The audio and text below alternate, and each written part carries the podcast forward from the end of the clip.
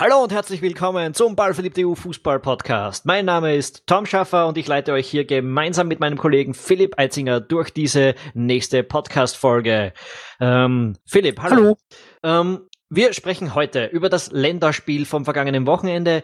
Irland gegen Österreich. Wir wissen alle, das hat eins zu eins geendet. Äh, wir werden darüber sprechen, was das für Konsequenzen hat, wie das Spiel so abgelaufen ist, was wir daraus lesen.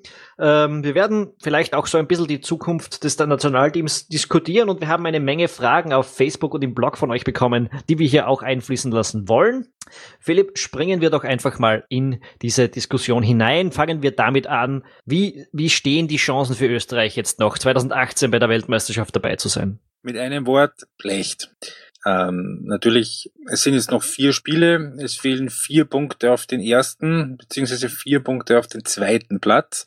Aber ähm, die Serben, die jetzt die Tabelle anführen, die haben noch äh, Georgien und Moldawien daheim. Man kann davon ausgehen, dass sie die beide gewinnen werden. Ähm, gegen Irland hat Österreich jetzt keine Chance mehr, im direkten Duellen was gut zu machen. Da ist man dann quasi auf Schützenhilfe angewiesen ähm, da, da wird es dann jetzt dann schon auch einfach rechnerisch schwierig. Also das heißt, man müsste. Na, rechnerisch ist es einfach. Rechnerisch ja, ist einfach. rechnerisch ist einfach. Österreich muss, all, muss alles gewinnen. Das auf jeden Fall, aber schauen wir es uns einfach mal kurz an. Die Partien, die noch zu spielen sind. Jetzt gehen wir mal davon aus, dass alle verbleibenden Spiele gegen Georgien und Moldawien gewonnen werden. Und dann haben wir da noch vier Spiele, auf die es ankommen wird. Das ist genau. ein, einerseits Österreich gegen Serbien in Serbien. Nein, in Wien. Nein. Ja, ist in Wien. Ja. Und doch, zweitens. Österreich in Wales davor. Das ist die nächste Runde. Im September, genau. Und dann haben wir noch zwei andere Partien in dieser Gruppe, nämlich Wales gegen Irland. Das ist in der letzten Runde. Und Irland gegen Serbien. Das kommt. Ist am 5. September. Genau, das ist quasi bei der nächsten, im nächsten Länderspieltermin noch mit drinnen. Beim nächsten Doppel im September. Sie und insbesondere ich, Irland gegen Serbien ist wichtig für uns. Also das ist ja die Partie, wo beide noch Punkte lassen werden und was uns gegebenenfalls die Möglichkeit gibt, äh, ranzurücken an diese Mannschaften. Ranzurücken, ja. Überholen, not so much. das stimmt. Ähm, das Spiel wird in Irland stattfinden. Das heißt, die Iren können äh, sich, ja, aus unserer Sicht, aus österreichischer Sicht, wäre es äh, Angenommen, wir gewinnen weiterhin alles, also weiterhin ist gut, aber wir beginnen jetzt mal alles zu gewinnen. Ähm, wäre es gut, wenn dieses Spiel unentschieden ausgeht, dann ist es noch möglich, Gruppensicher zu werden. Und es wäre sicherer, wenn Irland dieses Spiel gewinnt, denn äh, dann hat Österreich selbst in der Hand, noch Zweiter zu werden. Äh, das ist eigentlich mehr oder also, weniger die Ausgangslage. Man merkt schon, es ist alles sehr, sehr theoretisch. Und ja, ähm, das, das woran es so wahrscheinlich am ehesten scheitern wird, ist, ähm, die einzige Variante, die Österreich so richtig reinscheißt, ist, wenn Serbien in Irland gewinnt und Irland in Wales gewinnt. Dann ist es, dann gibt's keine Chance mehr. Dann gibt's keine Chance. Aber also äh, man merkt, und das ist jetzt alles ähm, sehr theoretisch und sehr rechnerisch. Und vor allem, wenn Österreich so spielt, wie sie jetzt ähm, der letzten Zeit öfter gespielt haben und auch ähm, so wie das in äh, Dublin der Fall war, ähm, dann werden sie nicht alle vier Spiele gewinnen. Und damit ist die Diskussion für sich schon mal beendet. Das einzige Glück, also was heißt Glück? Man muss äh, schon ehrlicherweise auch dazu sagen, das ist, was wir schon vorher so ein bisschen vermutet haben, und das hat sich jetzt auch bewahrheitet. Also das ist schon deutlich die schwächste Gruppe von allen, die da dabei sind. Also wenn eine Mannschaft wie Irland, die ja eh und alles reingehaut haben, aber im Grunde genommen einen primitiven Mistkick spielen. Dass die Zweiter sind, Punkt gleich mit dem Tabellenersten und nicht irgendwie nach zwei Spielen, sondern jetzt, wo es Richtung Endspurt geht. Ja. Ich ähm, muss jetzt dazu sagen, ich habe die anderen Gruppen zu wenig verfolgt, um das sagen zu können. Also ich bezweifle ganz ernsthaft, dass äh, eine Mannschaft wie, ja, ich meine, gut, erster wird jetzt vielleicht keine Nulpentruppe irgendwo anders sein, aber äh, und die zweiten werden im Playoff aussortiert. Ja, aber ich weiß nicht, ob die anderen Gruppen so viel besser sind. Tue ich mir ernsthaft schwer, das zu glauben. Ich tue mir dann auch schwer zu glauben, dass es in irgendeiner anderen Gruppe eine Mannschaft wie Österreich auf Platz 4 gibt oder auch nur Wales auf Platz 3, die ja auch nicht die schlimmsten sind. Also es ist halt, wir haben es vorher gewusst, es ist ausgeglichen. Fünfter mit wir, vier Punkten. Wir müssen das überhaupt mal besprechen. Es, es gibt ja die Möglichkeit, falls man Zweiter wird, dass man trotzdem nicht dabei ist. Äh, Österreichs Chancen darauf sind allerdings gering, dass das nicht reicht, denn wir wissen von den neun Gruppenzweiten qualifizieren sich acht fürs Playoff. Äh, der neunte fällt raus. Das ist momentan Montenegro. Die haben sieben Punkte aus den relevanten Spielen. Österreich hätte momentan fünf, würde allerdings äh, noch mindestens neun dazu machen. Das heißt, mit 14 Punkten müsste Österreich dann in diese Rangliste rein.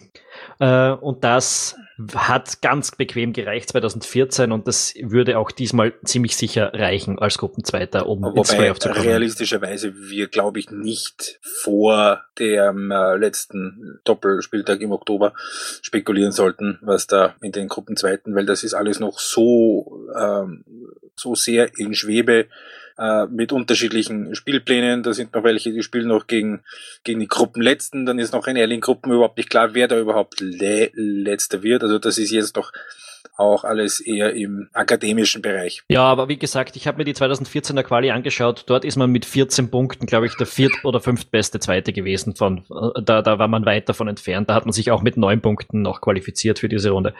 Ähm, oder zehn, weiß ich nicht mehr jetzt sicher. Ähm, also ich glaube, diese Chance, dass man da rausrutscht, äh, die besteht eher nicht. Natürlich, rechnerisch ausschließen kann man es nicht, aber äh, es ist eher unwahrscheinlich. Da, dann würde ich Genauso sagen, wie ich es für eher unwahrscheinlich halte, dass Österreich überhaupt noch Zweiter wird in der Gruppe. Ja, ich, äh, darüber reden wir jetzt einmal. Du sagst, äh, wenn wir so spielen wie gestern oder wie am Sonntag, äh, dann dann wird das nix. Ähm, du hast eine Analyse bei uns geschrieben. Ich würde vorschlagen, ja. alle, die sich dafür interessieren, äh, gehen auf ballverliebt.eu und lesen sich das durch. Wir werden das hier natürlich auch alles ansprechen, aber ja, ist halt ein geschriebener Text, da kommt manches Argument vielleicht dann auch ein bisschen besser durch und dafür fehlt aber auch meine Gegenstimme, muss man dazu sagen, weil ich, ja. Er erklär uns du vielleicht mal aus deiner Sicht, was da gestern passiert ist. Ja, ähm, so grundsätzlich war das ähm, so, dass Österreich äh, in einem 4-1-4-1 gespielt hat, mit äh, Baumgartlinger als klaren Sechser und Alaba und Junusovic als Achter relativ deutlich davor. Äh, Baumgartlinger war quasi der Dirigent, der hat die Bälle ähm, links verteilt, rechts verteilt, gerne nochmal zurückgespielt in die Innenverteidigung, hat auch versucht, ein bisschen ähm, Ruhe und eine, zumindest eine gewisse Grundform von Stabilität in das Spiel reinzubringen. Ähm, Tempo ist nicht reingekommen. Dadurch es war ähm, allerdings auch bis zu einem gewissen Grad nicht ganz leicht, weil die Iren mit, ähm, mit Walters, der ganz vorne gespielt hat, und mit Hendrick, der da aus dem Mittelfeld oft aufgerückt ist, äh, in die österreichische Öffnung reingepresst haben, relativ ähm, heftig zum, zum Teil. Äh, dadurch entstanden relativ viele lange Bälle, unkontrollierte Bälle. Ähm, es ist es hat Österreich grundsätzlich von zwei ausnehmend spielschwachen Teams noch am ehesten probiert, sowas wie eine spielerische Note reinzubringen. Ähm, man muss allerdings dazu sagen, dass das war sehr auffällig in den letzten, im letzten Spiel schon eigentlich äh, seit einem Jahr und das ist gestern wieder ganz bemerkenswert gewesen. Vor allem deswegen so auffällig, weil, weil die Iren ja zum Teil wirklich hoch und angepresst haben. Das war bei Österreich gar nicht. Überhaupt nicht. Das kann man natürlich argumentieren, dass das, äh, dass Irland eine Mannschaft ist, die anzupressen ohnehin relativ sinnlos ist, weil die sowieso nur die Bälle nach vorne dreschen. Genau, das, Stimmt das wäre genau jetzt mein Einwand gewesen, ja. dass ich gesagt hätte, es ist ein hohes Risiko und ich bin übrigens anderer Meinung. Ähm, ja. Bei mir ist ja so, ich habe die Partie gestern im Pub gesehen, äh, darum habe ich sie nicht so aufmerksam beobachtet, wie ich das gerne hätte und darum habe ich sie mir heute noch einmal angeschaut. Äh, und da hat man ja eine ganz interessante Erwartungshaltung, weil man hat gewisse Erinnerungen dran, wie das gelaufen ist und das Ergebnis und hinten nach und mit den Leuten drüber zu sprechen beeinflusst ein bisschen, was man für eine, was man sich jetzt erwartet zu sehen beim zweiten Mal ansehen. Und ich habe irgendwie ständig darauf gewartet, dass die Österreicher jetzt irgendwas gravierend falsch machen äh, das ich dann als, als Fehler hier anführen kann im Podcast. Und ich habe andererseits äh, darauf geachtet, auf, auf Dinge, die man eben live vielleicht nicht so schaut, welche Fehler passieren. Oder stimmt das überhaupt, was andere Leute jetzt über das Spiel noch so sagen? Und eine Geschichte ist, dass ich finde, wir haben zu viel gepresst. Ähm, das ist vor allem in der zweiten Hälfte, also ich sage mal, bis zur 75. Minute hat es überhaupt kein Anzeichen gegeben, dass die Iren in dieses Spiel jemals wieder zurückkommen. Das war ein verdienter Sieg bis dahin von Österreich, auch wenn die Leistung offensiv alles andere als berauschend war, was ich aber bei einem Juni-Spieltermin mit fünf ausgefallenen Spielern auch nicht tragisch finde oder nicht überraschend finde zumindest. Äh, und, hint und ab der 75. Minute war ungefähr vier oder fünfmal die Situation, dass die Österreicher vorne angepresst haben und der lange Ball in die hinter die Abwehr gekommen ist. Und das war dreimal davon gefährlich und einmal ein Tor. Drum bin ich nicht so sicher, äh, dass äh, dieses Pressing erstens gefehlt hat und zweitens eine gute Idee gewesen wäre, wenn es noch öfter gekommen wäre.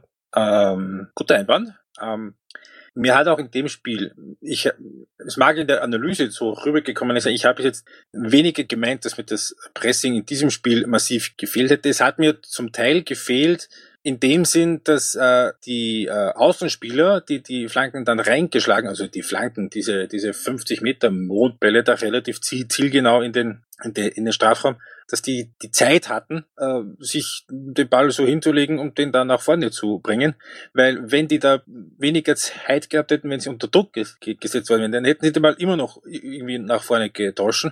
Aber dann wäre es de deutlich ungenauer ge gewesen. Also ich behaupte, leichter für Österreich, diese dann zu verteidigen. Ich behaupte, schwieriger für die Iren, aus solchen Situationen dann äh, wirklich so vor das Tor zu kommen, dass das gefährlich werden kann. Ich behaupte aber zum Beispiel gerade beim Gegentor, dass es eine reine Zufallsaktion gewesen ist. Äh, die, der Ball ist, die Österreicher haben angegriffen, äh, es ist ein Steilpass, ich glaube, von Alaba in den Strafraum gekommen, der ist abgefangen worden, zum Außenverteidiger gespielt. Äh, ich bin nicht sicher, welcher Österreicher drauf zugelaufen ist, ist nicht rechtzeitig hingekommen und der Außenverteidiger schnallt den Ball 60 Meter nach vorne ungefähr 40 Meter vom nächsten Iren entfernt. Äh, und daraus ist das Tor entstanden. Äh, also gerade das. Ja, das war genau das irische Spiel. Die Bälle irgendwie nach vorne schnell. Ja, aber ich meine, das war gar kein kontrollierter Abschlag. Und das war auch in den, von den drei, vier anderen Situationen, in denen ich mir das angeschaut habe, eher sehr unkontrolliert. Also es gab zwei Situationen, die eigentlich gefährlicher waren als das Tor, äh, aber ja, die, aus denen halt dann doch nichts entstanden ist, aber die, die von der grundsätzlichen Situation her, glaube ich, gefährlicher waren. Nur gerade wenn man sich das Tor anschaut, ja, äh, es ist nicht so, als hätten die Iren irgendwas draus gemacht, also oder auch oder vielleicht auch gar nicht machen können. Also es war jetzt nicht so, gerade defensiv war das nicht so schlecht von den Österreichern, glaube ich. Die, die meisten Chancen, die man hatte, die die Iren hatten oder die gefährlichen Situationen waren entweder Standardsituationen und auch die von Fouls, die 40 Meter vom Tor entfernt gewesen sind. Also das kannst du halt nicht über 90 Minuten verhindern. Äh, und das Zweite, was passiert ist, waren eben diese Abschläge, die, glaube ich, zweimal in irgendeiner Form kontrolliert passiert sind. Aber weißt du, was ich vermisst habe? Sag's mir. vermisst, dass wenn da die Bälle links und rechts geflogen kommen und in der Mitte Platz ist ohne Ende, weil die Iren den Platz auch gar nicht spielen wollen, dass genau dort äh, da ist ein Baumgartlinger hat dort gespielt, da hat ein Alaba gespielt und da hat ein Junusovic gespielt, später ein, ein Grilic. Die haben es nicht geschafft, dort irgendeine Form von Ruhe zu bringen. Eine Ballsicherung, mal ein bisschen was anders machen. Den Iren nicht irgendwie sofort wieder den Gefall zu tun, selbst als Österreicher den Ball nur irgendwie unkontrolliert nach vorne, einfach halt weg aus der Gefahrenzone sondern ja, da würde ich zustimmen, ja. Das, das stimmt vor allem für die letzten 20 Minuten, da ist Hektik reingekommen. Ähm, davor würde ich es auch nicht sehen, ja. Und, und das sind ja nicht 19-jährige Burschen, das sind, das ist genau dieses Trio, das in den letzten Jahren das Mittelfeld in Österreich, das, das Mittelfeldspiel in Österreich geprägt hat und eine irrsinnige Erfahrung hätte und gerade auch in engen Spielen, das haben sie ja gezeigt in der letzten, in der letzten Qualifikation, dass sie dann nicht den Kopf verlieren und dass sie wissen, was da tun ist. Ja, klar, der Baumgartlinger rennt seit einem Jahr seiner Form nach. Der Alaba völlig genauso. Aber wenn da, also das sind genau die Spieler, die in so einer Situation auf dem Feld wissen müssen, was zu tun ist. Ein Baumgartlinger geht auf die 30 zu. Alaba ist fünfmal hintereinander deutscher Meister geworden. Junusovic geht auch auf die 30 zu.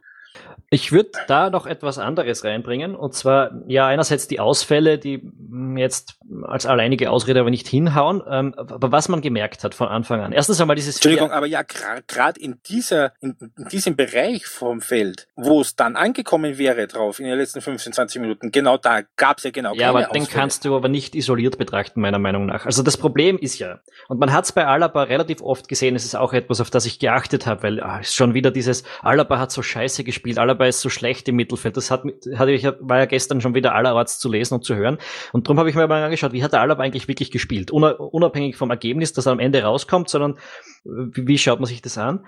Und Alaba hat eigentlich, äh, ich habe nicht viele Probleme dran gesehen, außer diese 20 Minuten am Schluss. Und er hat sehr oft die Situation gehabt, wo er den Ball kriegt und dann dreht er sich oder schaut nach vorne und du merkst, er sucht eine Anspielstation. Und du weißt, wenn da vorne jetzt der Anautovic irgendwo ist oder der Janko, ähm, dann ist da diese Anspielstation da, dann ist da dieser Automatismus, wo er den Ball schnell wegkriegt. Und durch dieses eine Mal aufschauen und suchen, dass er in dem Fall mehr machen hat müssen, ist er eingeholt worden. Das ist ziemlich oft passiert äh, in dieser Partie.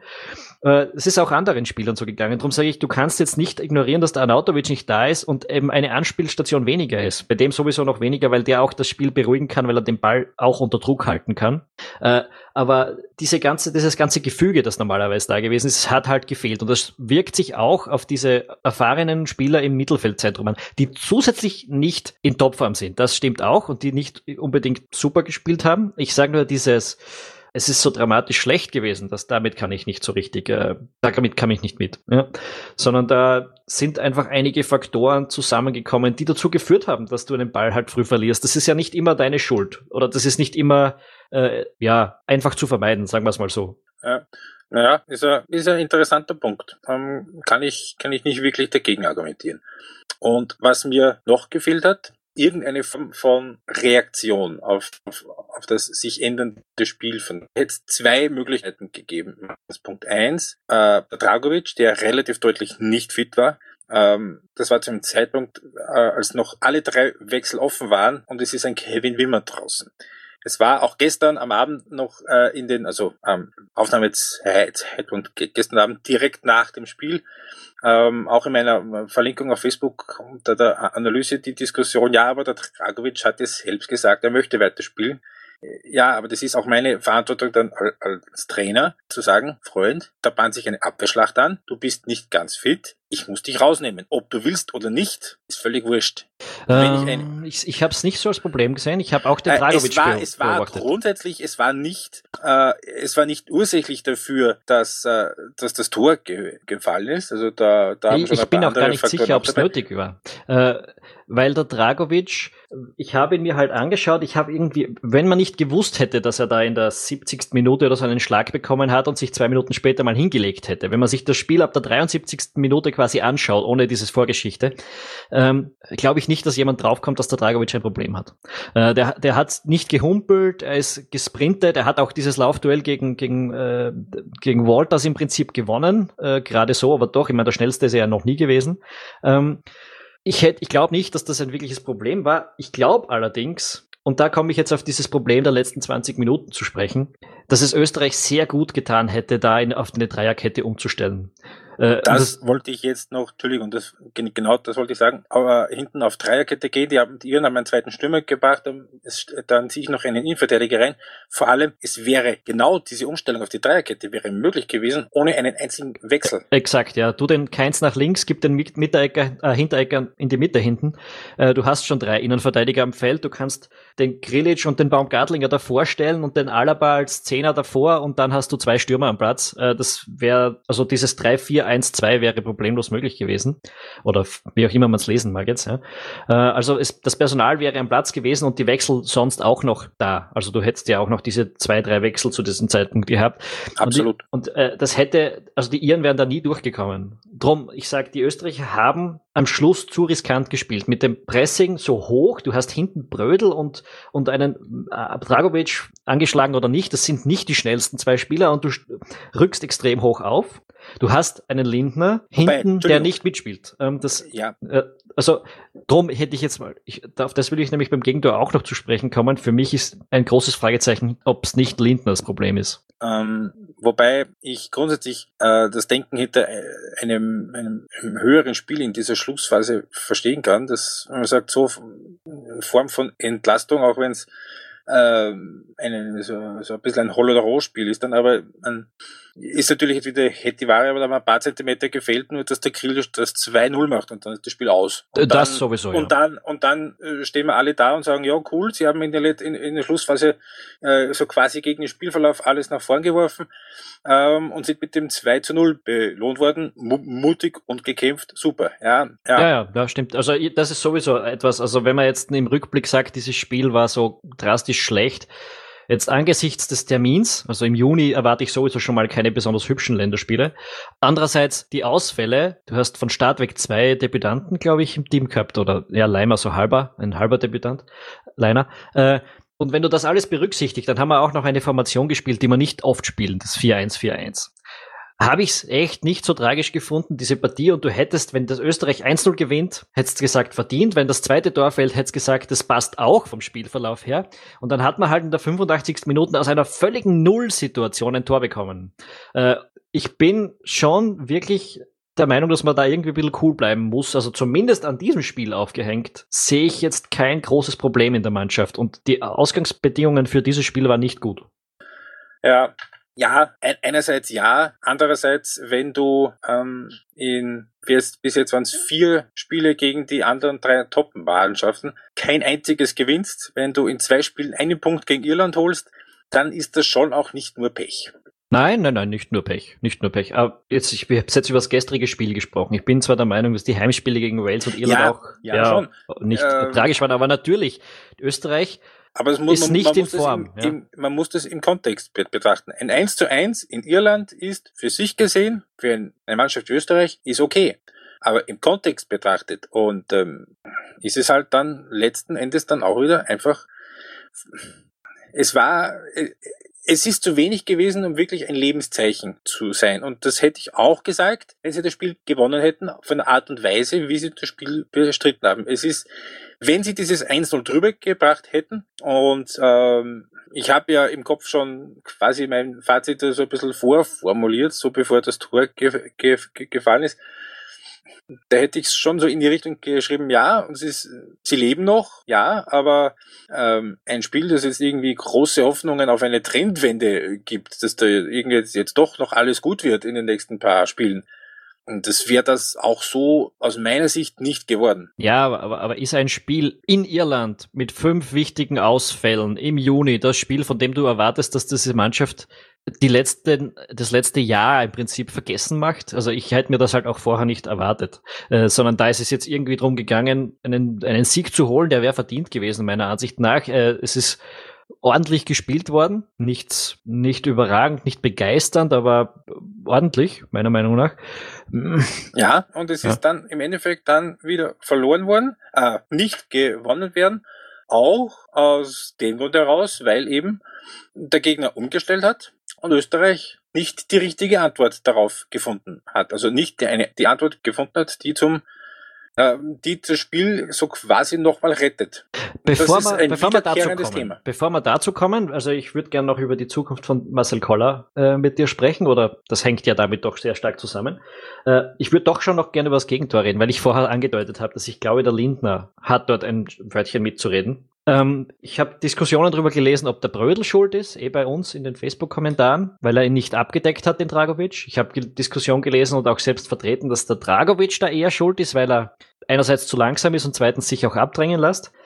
Ich habe gehört, der Schiedsrichter ist schuld, weil es ein Foul war. Ähm, was ich nicht gehört habe, ist der Lindner ist ein Thema und den würde ich jetzt gern thematisieren. Er, einerseits hat er in dieser Partie schon mal gezeigt, warum er normalerweise nicht die Nummer eins ist. Ähm, durchaus einige Unsicherheiten und Abspielfehler und so, aber in dieser Situation ganz konkret.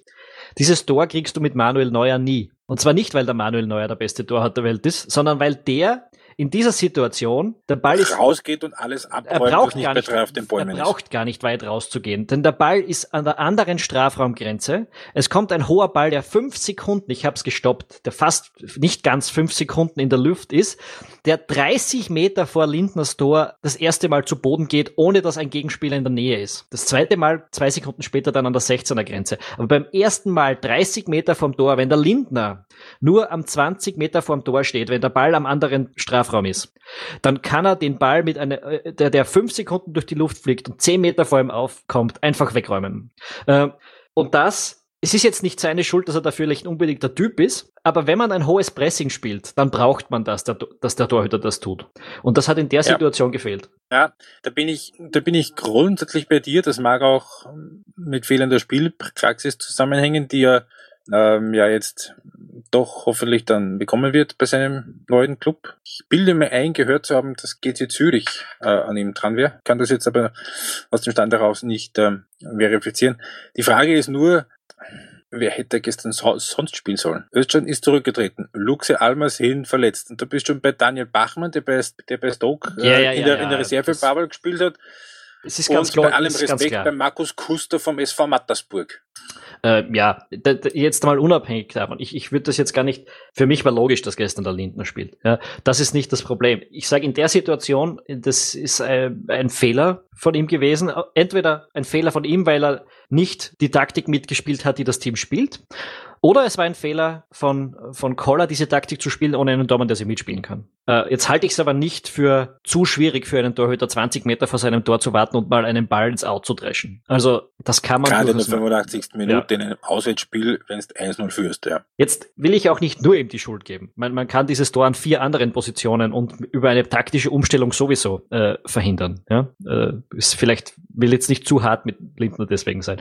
Aber äh, meiner Meinung nach, er ist derjenige, der das am einfachsten verhindern hätte können.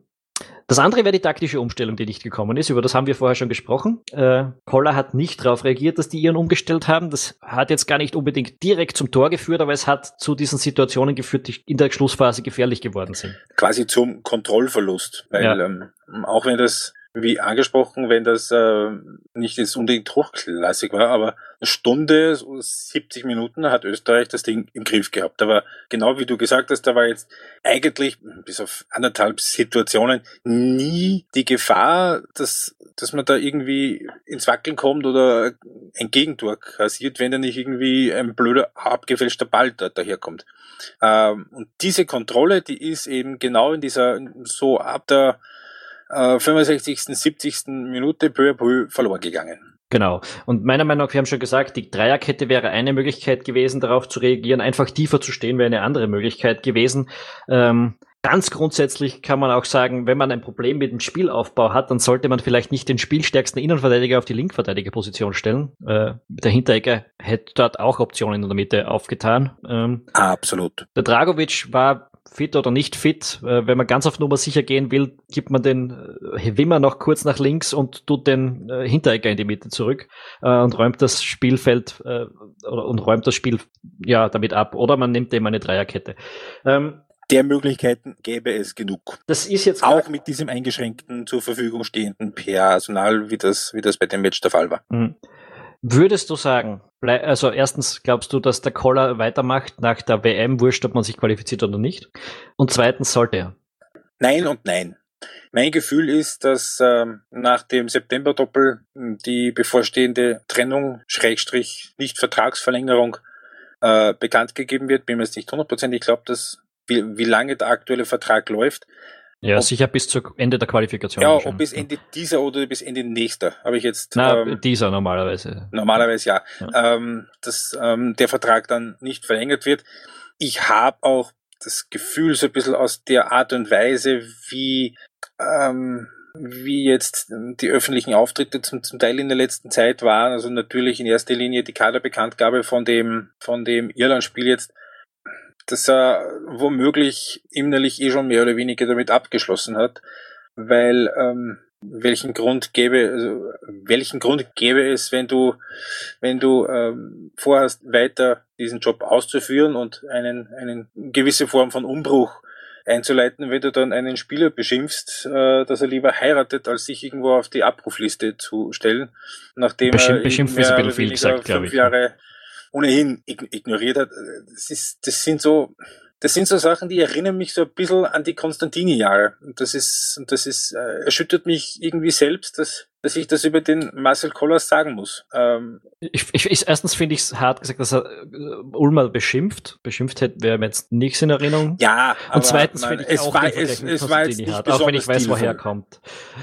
Das ist richtig. Andererseits muss ich auch, stelle ich schon die Frage, was genau der Ulmer da äh, tut. Also ja, den letzten zwei Jahren hätte man ihn durchaus öfter einberufen können. Nein, das hätte man, also es gibt keinen Anspruch daran, wenn du ein Linksverteidiger in der österreichischen Bundesliga bist, dass du ins Team einberufen wirst. Vorher war das sowieso kein Thema. Da hat man Christian Fuchs gehabt, da hat man andere gehabt. Äh, auch der Sutner war in der deutschen Bundesliga. Ja. Ähm, da kann man nicht auf beleidigte Leberwurst spielen, meiner Meinung nach. Äh, und dann da in dem Moment, wo man die Chance hätte, wenn es einen wirklich interessiert, fürs österreichische Team zu spielen, dann, dann, dann, dann schneide ich da nicht da. Also ich verstehe natürlich, wenn man ein bisschen gegrämt ist, aber ein bisschen unprofessionell finde ich es auch. Naja, ähm, im Gegensatz zu dir bin ich verheiratet äh, und weiß, dass das ähm, das keine, keine Sache ist, die man innerhalb von zwei Wochen plant. Ähm, sprich, das ist also die, die, die Festsetzung auf dieses Datum ist mit Sicherheit zu einer, zu einem Zeitpunkt passiert, ähm, wo ein Rücktritt vom Markus Suttner wahrscheinlich nicht auf dem Radar äh, vom Andy Ulmer war. Aber du meinst also, er hat wirklich nicht damit gerechnet, einberufen zu werden und deshalb hat er das ja. dort geplant? Ja. Okay, ja gut, das wäre legitim. Aber ja, nicht vorausschauend, aber legitim. Vor allem, vor allem ich meine, ähm, es ist im letzten Herbst schon, nachdem der Christian Fuchs weg war, ähm, wenn ich da an die Ulmer bin und sehe, dass da ein Riegel aus der Innenverteidigung als Linksverteidiger spielt in Qualifikationsspielen, bevor man selbst drankommt, dann muss ich eigentlich davon ausgehen, dass äh, der Trainer kein Interesse hat, mich irgendwann nochmal einzuberufen. Ja, wie gesagt, das wäre für mich kein Grund. Also das ist ein Grund, um ein bisschen beleidigt zu sein, aber nicht als, um als Profi zu sagen, äh, jetzt interessiert es mich nicht mehr. Also wenn du sagst, er hat echt einfach nicht damit gerechnet, das ist ein Argument, das kann ich verstehen, das ist nicht sehr vorausschauend, aber okay. Wenn, wenn du sagst, er ist irgendwie zu beleidigt gewesen, um damit zu rechnen, dann ist es nicht professionell. Es kommt noch dazu, der Andi Ulmer ist 31 Jahre alt. Ähm, ich weiß nicht, wie viele, wie viel, äh, hat er überhaupt Länderspiele gemacht? Bin mir jetzt nicht hundertprozentig sicher. Also ähm, die Zeit, um noch wirklich, ähm, er ist in Wahrheit, ich sag so, er ist in einem Alter, wo er eigentlich zu alt ist, um ähm, noch wirklich äh, für sich eine Chance zu sehen, in die Nationalmannschaft sich reinzuspielen, wenn, ich habe das jetzt nachgeschaut, er mit 31 Jahren auf drei Länderspiele gekommen ist. Also ich, ich bin da, muss ich ehrlicherweise sagen, da bin ich voll auf der Seite von Andi Ulmer. diese, diese Heiratsmafia, ja. ja. Nein, es stimmt schon. Er ist das letzte Mal einberufen worden, allerdings im Kader gewesen. 2014 zweimal. Also sowohl gegen Vor Russland. Jahren. 2014 gegen Russland und gegen Brasilien war er im Kader und hat dann sogar kurz gespielt. Okay, zweieinhalb Also schon, schon unter Marcel Koller auch. Ähm, egal. Ja, wir können es von da nicht beurteilen, was es jetzt genau gewesen ist. Ja, ähm, wie sind wir dazu gekommen? Also ja, Marcel Koller. Ähm, wenn naja. er es nicht mehr macht, was ähm, ja, also ich glaube, ein, ein absolut vollkommen überzeugtes Plädoyer dafür, dass Marcel Koller der bestmögliche Trainer für den Job ist gibt's jetzt wahrscheinlich nicht mehr. Wird es von niemandem mehr geben wahrscheinlich. Ähm, es gibt aber doch noch sehr viele Bedingungen, wo ich es mir wünschen würde. Nämlich, das hat einerseits damit zu tun, wer der Nachfolger ist. Und andererseits, ja, wenn er es eigentlich wirklich noch will und wenn er noch Ideen hat. Ähm, dass es mal eine, ein Jahr in die Krise rutscht, finde ich, kann man dann auch verzeihen, wenn man das Gefühl hat, es kommt wieder was. Momentan ist das natürlich nicht so. Aber Eben. ich tue mir jetzt auch schwer, äh, einen Trainer, weil es mal für wie viele Spiele waren das heuer? Hm. Eins, zwei, drei, vier im Herbst plus ein völlig sinnloser Test gegen die Slowakei fünf. Ja, sagen wir äh, einfach im Jahr zehn Spiele. Acht. Ja, wenn es jetzt mal zehn Spiele, wenn davon sieben wirklich nicht gut waren und drei nicht begeistert, aber schon in Ordnung oder ja, verstehst schon, was ich meine. Da muss man noch nicht unbedingt die Reißleine ziehen, aber, da, aber es geht um den Ausblick. Ähm, das Problem ist aber, und das habe ich schon angesprochen, wer sonst? Wer sonst? Äh, man kann hoffen, dass der ÖFB gelernt hat aus der Bestellung von Marcel Koller, die ja trotz allem jetzt in den letzten Jahren schon sehr wichtig für die österreichische Fußballnationalmannschaft war. Absolut. Ähm, dass man erstens einen, äh, nicht irgendjemanden dort hinsetzen kann, keinen Ex-Teamspieler, der gerade gute Ideen zu haben glaubt. Äh, und andererseits ja, jemand, also wirklich einen, einen professionellen also, Trainer. Ich habe gute Hoffnung, dass äh, solange Leo Windner und Willi Ruttensteiner im ÖFB irgendwas zu sagen haben, ähm, Andreas Herzog nicht in die Nähe dieses Postens kommen wird. Ähm, die beiden haben auch gezeigt bei der Verpflichtung von Marcel Koller im Herbst 2011, dass sie ähm, bestenfalls es ignorieren, im eher, eher sogar würde ich sagen, pardon my French, drauf scheißen, was ähm, die ähm, Boulevardmedien so so fordern, äh, weil das Thema Herzog, das war ja 2011 schon relativ weit verbreitet ähm, und es war ihnen 2011 schon egal und das wird ihnen 2017, in Zeiten, wo ein Peter Linden in Pension ist, noch gleich viel mehr wurscht sein. Gott sei Dank.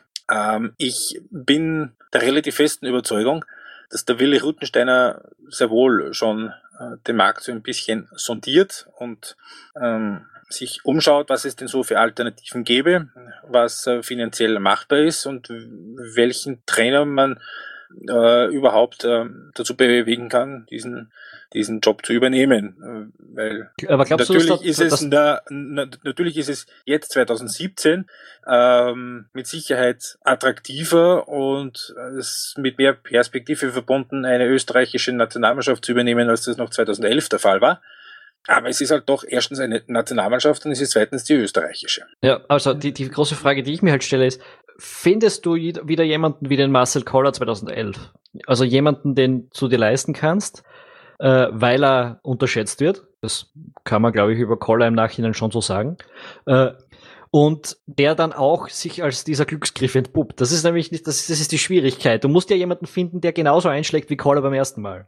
Und ich weiß nicht, wie viele davon, oder ich hoffe, es gibt wieder solche Leute, aber ich, ich, ähm, ich, ich Darum bin ich froh, dass ich nicht den Job von Willi Ruttenstein habe.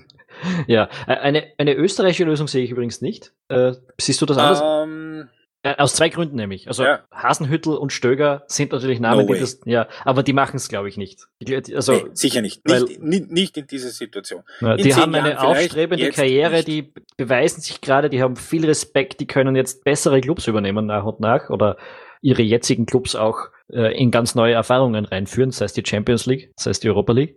Ähm, ja, also ich, also da wäre, es wäre ein Risiko, ein großes Risiko, die österreichische Nationalmannschaft zu übernehmen, weil du dir diese Clubkarriere dadurch abschießt. Ich glaube, sie machen es nicht jetzt. Nein, und dem, und alle anderen sind einfach kein Thema, die einen österreichischen Pass haben, meiner Meinung nach. Oder sollten hoffentlich keins sein. Oder? Nee, das Problem, das Problem ist, dass das ist mit Sicherheit auch in Österreich jede Menge ähm, Trainer gäbe, die man, oder zumindest eine Handvoll Trainer gäbe, denen man diesen Job inhaltlich sofort zutrauen würde, ähm, wo sich aber, glaube ich, der ÖFB nicht drüber traut, trotz alledem, weil wenn man das irgendeinem, wie es ja jetzt gerade in Deutschland modern ist, einem ähm, wo irgendwas Trainer ähm, gibt, der 35 Jahre alt ist, den kein Mensch kennt. Das ist dann vielleicht weniger nur für die, für die, für die Öffentlichkeit. Das wäre wahrscheinlich noch was, was der ÖFB verschmerzen könnte. Aber du brauchst, glaube ich, schon als, als, als äh, Teamchef von einer Nationalmannschaft nochmal eine ganz andere Form von Autorität. Die hat sich der Koller erarbeitet durch ähm, er, erstens seine Art und Weise, wie er gearbeitet hat und vor allem durch den gigantischen Gegensatz zu dem, wie der, die, die Konstantini gearbeitet hat. Ja, es war halt auch die Ausgangslage so, dass Ja. äh, jeder verstanden hat, so nicht. Ja, so kann es nicht weitergehen. Äh, Ja, und dass wirklich alles besser gew gewesen wäre. und selbst da, trotzdem da und selbst da hat es trotzdem Gegenwind gegeben. Also wir, wir erinnern uns an diese glorreiche Diskussionsrunde im ORF. Ja, wobei ich glaube, dass der Gegenwind da weniger, weniger entstanden ist, ähm, wegen, der, wegen dem, was der Marcel Koller in seiner Trainerkarriere bis jetzt gemacht hat, sondern wegen dem, dass ähm, auf, äh, auf seinem Reisepass ein Schweizer Kreuz ist und kein Bundesadler. Ja, das ist zumindest so debattiert worden, aber ich glaube gerade so bei, ich weiß jetzt gar nicht, we- wen hättest du da jetzt im Sinn? Einen Österreicher, der, der das machen könnte, den, der es aber nicht kriegt.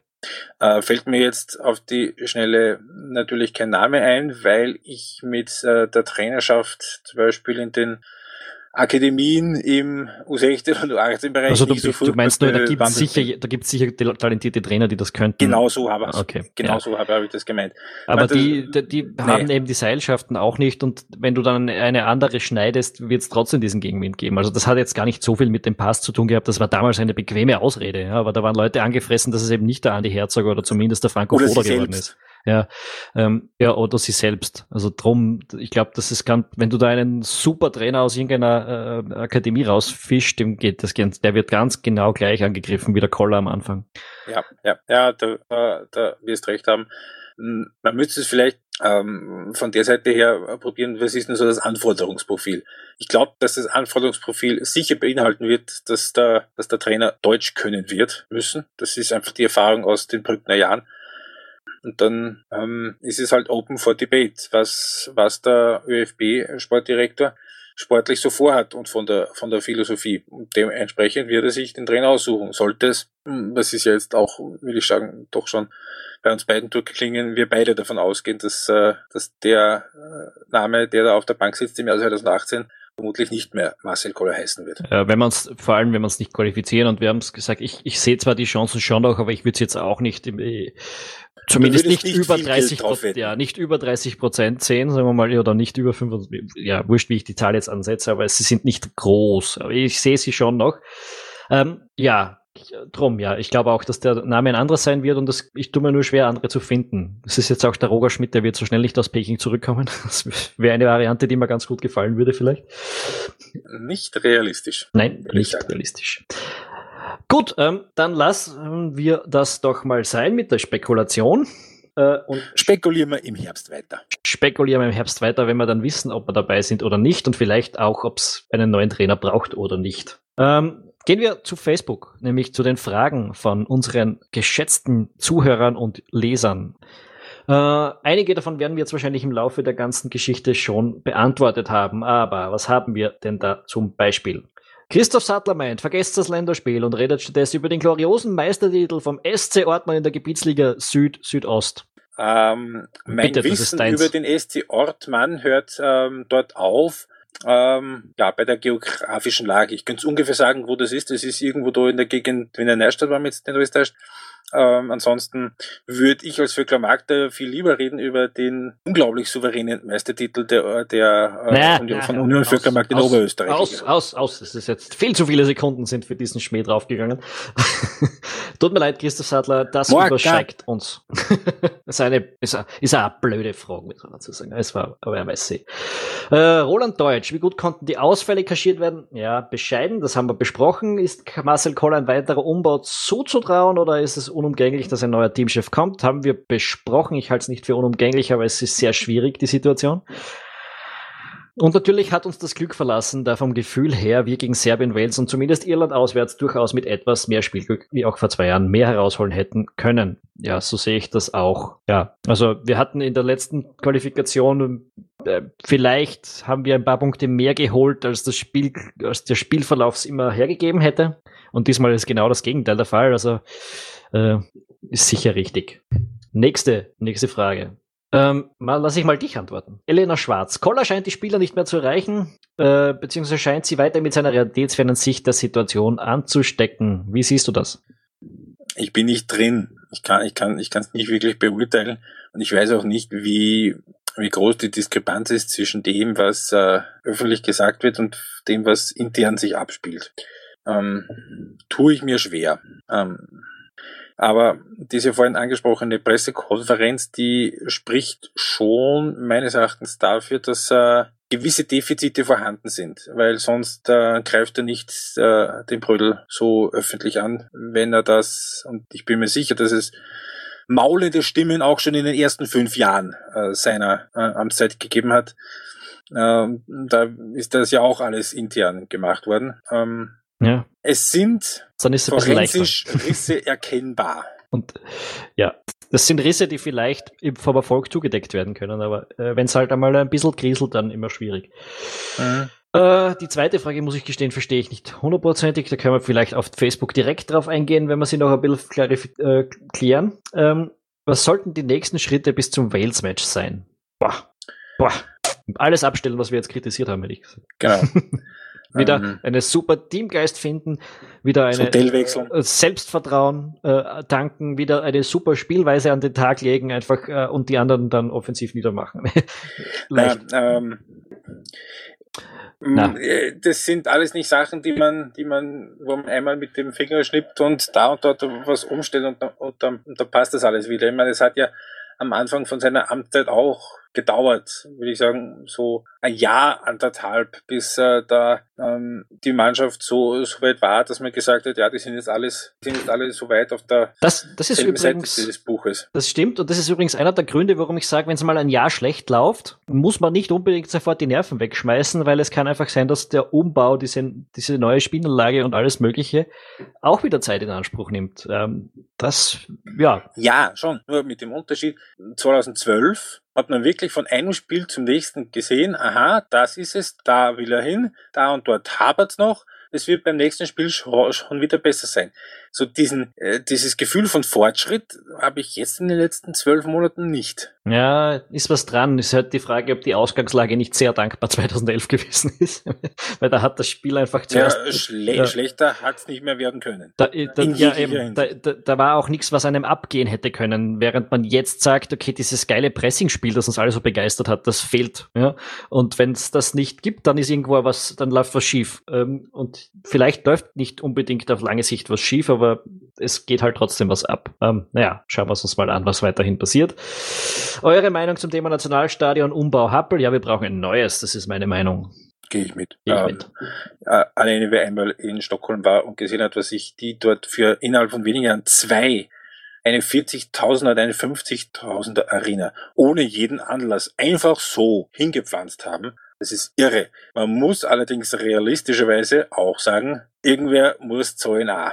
Und ähm, dass die Stadt Wien und auch der Bund gerade nicht im Geld schwimmen und äh, das ist ja auch bekannt.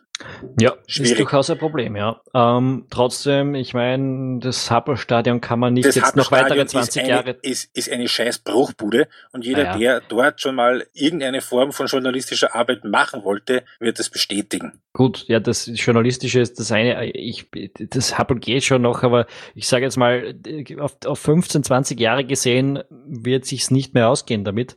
Äh, demnach braucht man auch heute einfach schon mal den Schritt, dass man sagt, ein neues zu bauen, weil das dauert dauert eh zehn Jahre, bis das Ding steht.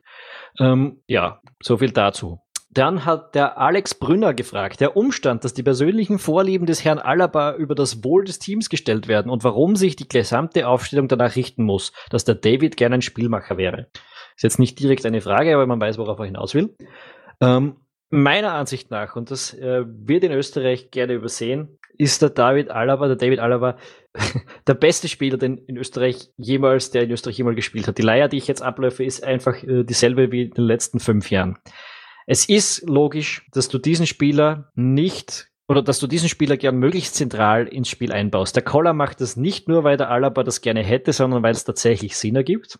Und die Alternative nicht wäre, dass dort ein Spieler spielt, der jetzt die ganze Zeit Top-Niveau im defensiven Mittelfeld springen kann. Der, ja, der, der Alaba hat seine schlechteren Momente, aber die hätte jeder andere auch. Und wir haben alle, glaube ich, schon wieder vergessen, ähm, welche Rolle der in den letzten Jahren davor dort gespielt hat. Da war er auch nicht so schlecht fürs defensive Mittelfeld. Da hat, wäre auf die Idee keiner gekommen, das zu sagen. Äh, und jetzt plötzlich, ähm, weil die Ergebnisse schlecht sind, kommt diese Kritik so stark. Ja, es, natürlich ist er einer der besten Linksverteidiger der Welt. Natürlich würde er uns dort auch helfen, aber er ist zentral im Spiel einfach wichtiger für Österreich solange kein zweiter Alaba kommt, der tatsächlich dort die ganze Zeit spielt. So sehe ich's. Amen. Wobei ich schon dazu sagen möchte, diese Variante, die gegen Moldawien war gespielt worden ist mit Alaba als linken Wingback mit Anautovic davor, die hat schon auch was gehabt. Wir haben es schon mal besprochen, ja. In einer Dreierkette kann ich es mir auch ein bisschen ja, besser vorstellen. War natürlich ja. auch bis zu einem gewissen Grad dem Gegner geschuldet. Moldawien ist nicht Irland. Aber das ist eine Variante, mit der könnte ich mich anfreunden, vor allem, weil ich davon ausgehe, dass äh, der, der äh, Krilic jetzt sehr profitieren wird von seinem Wechsel nach Hoffenheim. Mhm.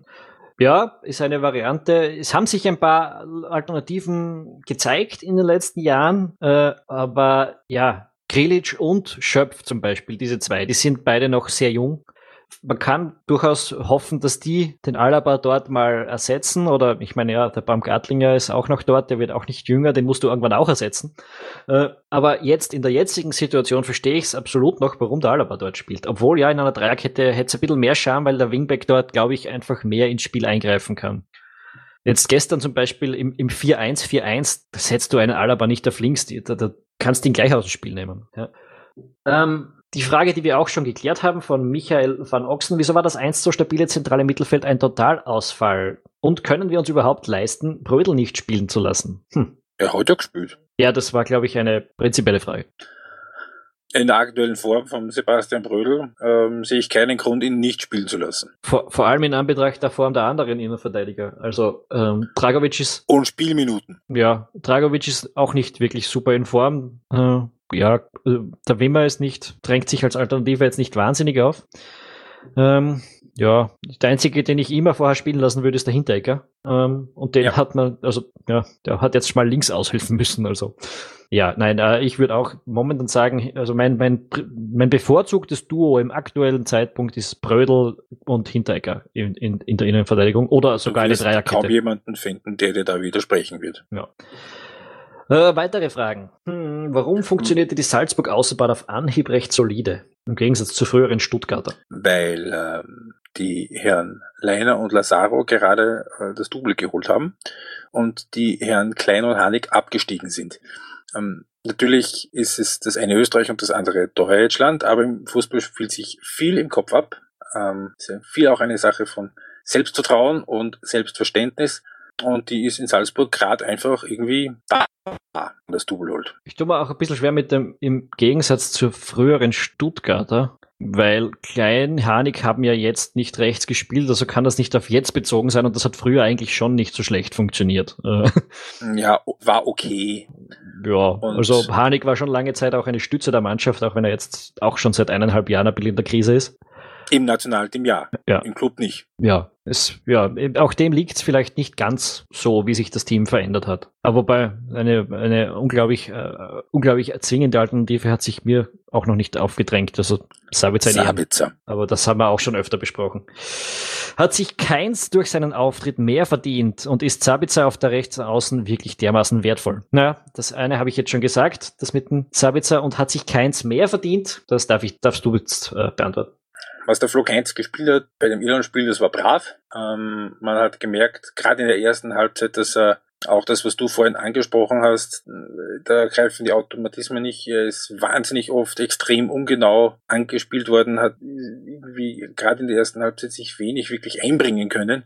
Ähm, in Normalfall führt und wird auch noch einige Zeit auf diese Position an Marko Anautovic kein Weg vorbeiführen. Da sehe ich den Flokens maximal als als Alternative, vor allem auch vor dem Hintergrund, weil er jetzt auch in Bremen nicht so weit ist, dass man sagen könnte, er wäre ein Stammspieler. Er hat im Herbst einmal eine Phase gehabt, wo er öfter gespielt hat, aber Stammkraft ist noch was anderes. Ähm, mehr als eine mögliche Alternative, wenn sich der Anautovic wehtut oder gesperrt ist, nee. Ja, ich glaube, er hat sich verdient, öfter dabei zu sein. Äh, das schon. Also er hat eine gute Leistung gebracht.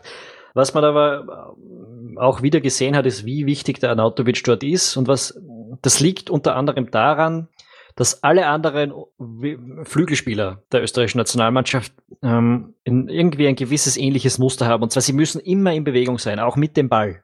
Äh, sie geben der Mannschaft irgendwie nie diese Ruhe, die, die er der Anautovic gibt, weil wenn du den Ball an den Anautovic gibst, kann erstens was Unerwartetes passieren und zweitens hat die restliche Mannschaft Zeit, um sich zu formieren, um sich zu bewegen, weil der Arnautovic kann mit dem Ball sich hinstellen und, äh, und das Spiel kann sich weiter bewegen, ohne dass er an dieser Position den Ball hergibt oder verschenkt oder sonst irgendwas. Und das hat, das hat in Österreich kein zweiter Flügelspieler, das hat. Nicht einmal annähernd. Ja, das hätte der Alaba, aber den kannst, ja, linker Flügel wäre auch mal eine neue Option, wenn es überall anders aussieht. Hat er in Hoffenheim damals gespielt? Ja, hat es auch unter Guardiola öfters gespielt. Ist ja nicht so, dass er es nicht könnte, äh, aber ja, wo überall noch, soll man ihn aufstellen. Äh, aber ja, da, das hat eben der Anautovic. Stimme, wer, wer mal was, was er noch, noch nicht gemacht hat. ja, stimmt. Wobei, wird unter Guardiola auch passiert sein. da hat er ja fast alles gespielt für die Bayern. Ähm, ja, na, Flo Heinz, ich glaube, äh, er wird öfter dabei sein. Dafür war die Leistung wirklich gut genug. Und, das, äh, und auch als, als Bundesligaspieler, als Deutscher mit 24 Jahren ist er ganz sicher ein Thema. Gut, die nächste Frage. Die These von Hannes Stöllenberger. Auch wenn Koller alle restlichen Spiele verlieren sollte, bleibt er bis zum Ende der EM-Quali 2019 Trainer, weil er aufgrund des Erreichens des EM-Gruppenphase in Frankreich einen Heldenbonus hat. Nein. Nein, da gehe ich nicht mit. Hm, ich auch nicht, ja. Wir haben das vorher schon kurz erläutert. Ja, das, ist, das macht der, also das lasst der Willi Rutensteiner nicht durchgehen, glaube ich. Ja. Ähm, Thomas Buchsbaum will wissen, warum ein Moritz Bauer auch dieses Mal nicht mitgenommen wurde. Wir reden hier von der Position LV.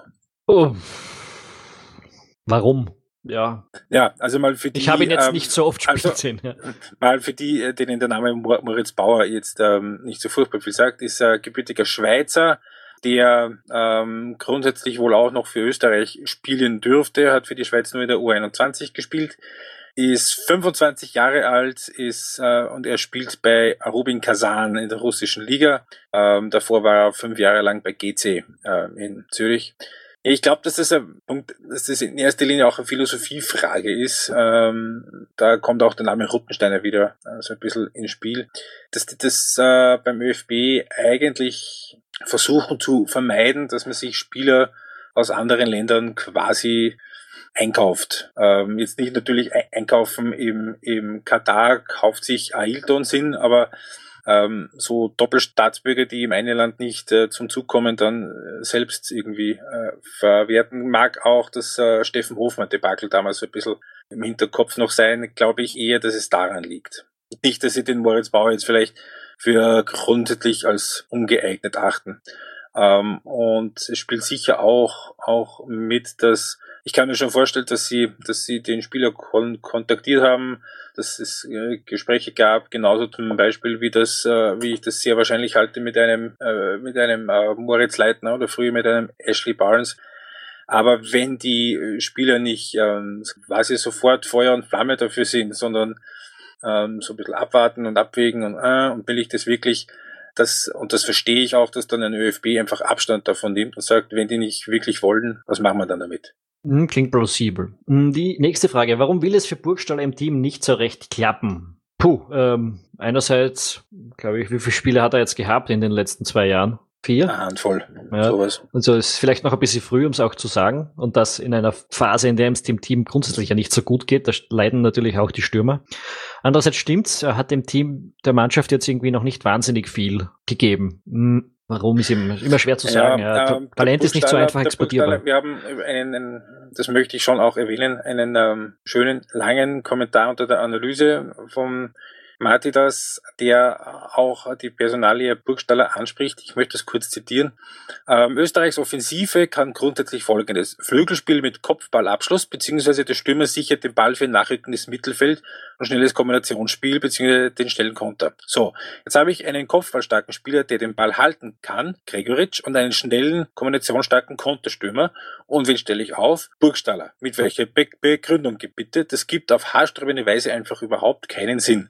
Zitat Ende. Äh, und das trifft, glaube ich, nicht so schlecht. Ähm, er passt einfach irgendwie so richtig nicht in die äh, in, der, in das System das äh, das taktische Grundkonzept rein. Ähm, muss ich aber schon auch sagen, dass da, da wäre der Trainer gefragt, dass er, wenn ich so einen Spieler habe und so einen Spieler aufstelle, dass ich auch das äh, Team um so spielen lasse, dass dieser, dass dieser Spieler zur Geltung kommt, weil sonst. Hm, aber die Frage ist, ähm, wie, wie kommt der Burgstall zur Geltung? Beim, beim Kollegen Ma Matidas, sonst lasse ich gleich einen Hannig von, von dem Spiel, weil der hat das in Hannover gemacht, die ganze Saison als 14 Trümmer geschossen. Mhm. Aber, aber wie, wie, wie, wie, wie setze ich einen Burgstall ein? Also was bräuchte der, wenn du sagst, ja, diese zwei Funktionen spielt er nicht, aber die dritte ist was? Also die, die er spielt? Ja, den Knipser. Ja, also du musst die Chancen durchstecken, quasi. Genau. Ich glaube, das ist gestern probiert worden, ehrlich gesagt. Ich glaube, sie sind gescheitert. Ähm, wenn du, wenn du dran denkst, wie Junosovic und Alaba sich ständig positioniert haben, immer wieder im Rückraum dieser zwei Sechser der Iren, ja, in dieser äh, zwischen der Abwehr und dem Mittelfeld. Das ist die klassische Position, wo du den Ball zum Stürmer durchstecken willst eigentlich. Äh, und das hat halt einfach nicht sehr oft funktioniert. Die Pässe sind nicht durchgekommen, die Iren haben es gut zugestellt. Äh, ich glaube schon, dass das die Idee war, äh, da zu den Stärken zu spielen, die, die der Burgstaller hat, aber das hat einfach nicht hingehaut. Ähm, mhm. Also drum, also das ist vielleicht auch als Antwort mit, mit welcher Begründung, was Matti das fragt, da, ich glaube, das war die Idee, ich glaube, sie ist gescheitert, ganz einfach. Gut, ähm, Grilic äh, haben wir kurz schon angesprochen als ähm, mögliche Alternative zu Alaba, ähm, auch das mit dem, also Frage von Sebastian Sohm, ähm, auch Miss Mi Micha Pesek, sorry, ähm, die ähm, Frage nach dem möglichen Erweckungserlebnis unter Marcel Koller oder ob die Luft draußen ist, haben wir schon angesprochen. Ähm, warum nicht schon längst auf ein modernes 352 à la Juve umstellen? Da muss ich zwei Sachen anmerken. Erstens, die Frage, ist, die Frage ist von Thomas Gschwaldne. Genau. Ähm, äh, ich habe es jetzt extra darauf angelegt, dass du den Namen sagst, weil ich bin sicher wieder in Stottern gekommen. äh, da muss man dazu sagen, dass Juve, glaube ich, seit anderthalb, zwei Jahren äh, nicht mehr mit Dreierkette spielt. Hm, halbes Jahr, halbes Jahr. Also ja, letzten Herbst haben sie es noch gespielt. Und ja, auch in der Champions League, auch im Frühjahr noch. Aber sagen wir ein, ein, einige Zeit. Und sie haben auch in der vergangenen Saison, wurscht. Ja, ähm, äh, grundsätzlich, inhaltlich haben wir es besprochen, wir würden das durchaus gerne sehen. Ja. Äh, dieses Ding nämlich, die, die, die Dreierkette, das, da hat es kürzlich irgendwo einen Aufschrei gegeben, dass irgendein Experte gesagt hat, die Dreierkette ist quasi schon wieder im Sterben. Das halte ich für ziemlich Blödsinn.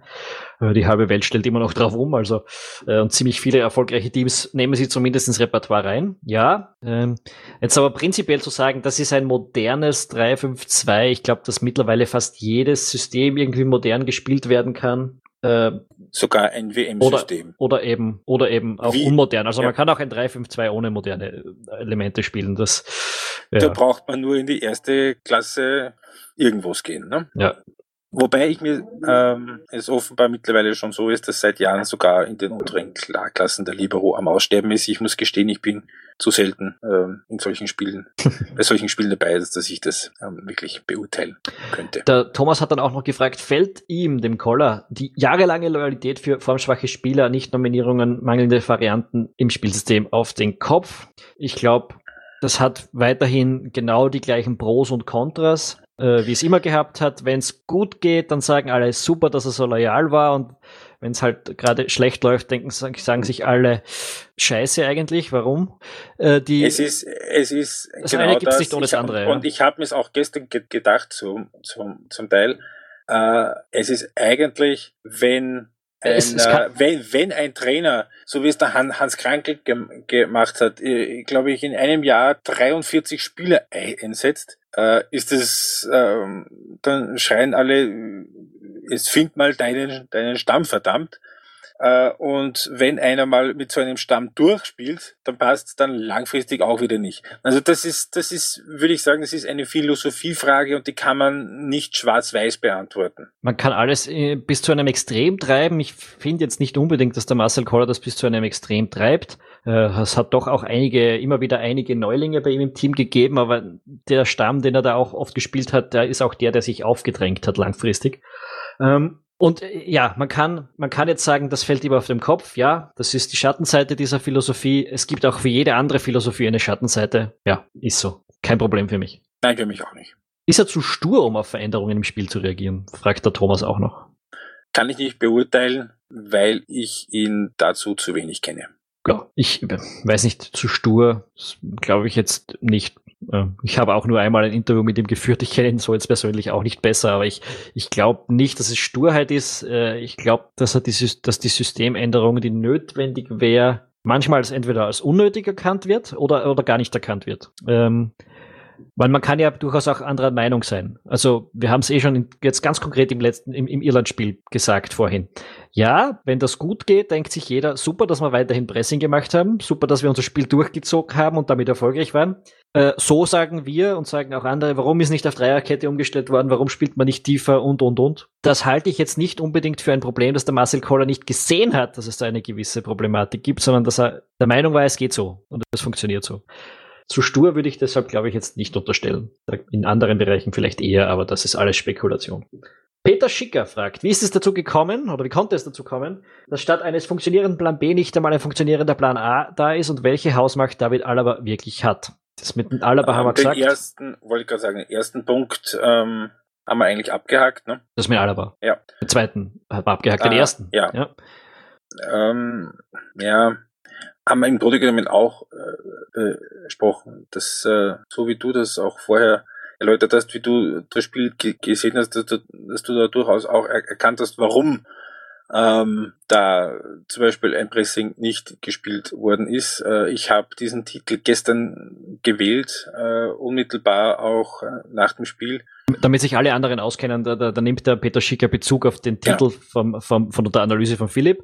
Äh, und der, die, dieser Titel heißt, naja, nicht, nicht den äh, Titel, äh, im Spiel, im, im, im Bericht sagst du es quasi, es funktioniert nicht mal der Plan A im Moment. Ja? Genau, genau. Ähm, ja, auch das, es ist, es ist nicht nur äh, schwarz-weiß. Ich hab's, ich hab's halt, äh, ich habe die Analyse direkt nach dem Spiel geschrieben. Ich ich habe also den Eindruck gehabt, dass es ich, ich habe nicht wirklich verstanden, was er, was er mit der Art und Weise zu spielen erreichen wollte, außer ihm vor allem eben, ähm, vor allem eben Richtung Ende rein. Ähm, da habe ich auch mit dir noch nicht kommuniziert und dass du auch das Spiel noch nicht so gesehen, dass du mir äh, diesen Input geben hättest können, den du mir jetzt, also den du jetzt vorhin zu Beginn äh, dieses Podcasts gegeben hast. Ähm, ja, was auch nur eine Meinung ist. Ne? Mit allem jetzt und mit vier und, äh, äh, mit, mit, mit einiger Zeit später und auch mit der Konversation mit dir würde ich diesen Titel so, also den hätte Titel wahrscheinlich so nicht mehr machen. Mhm.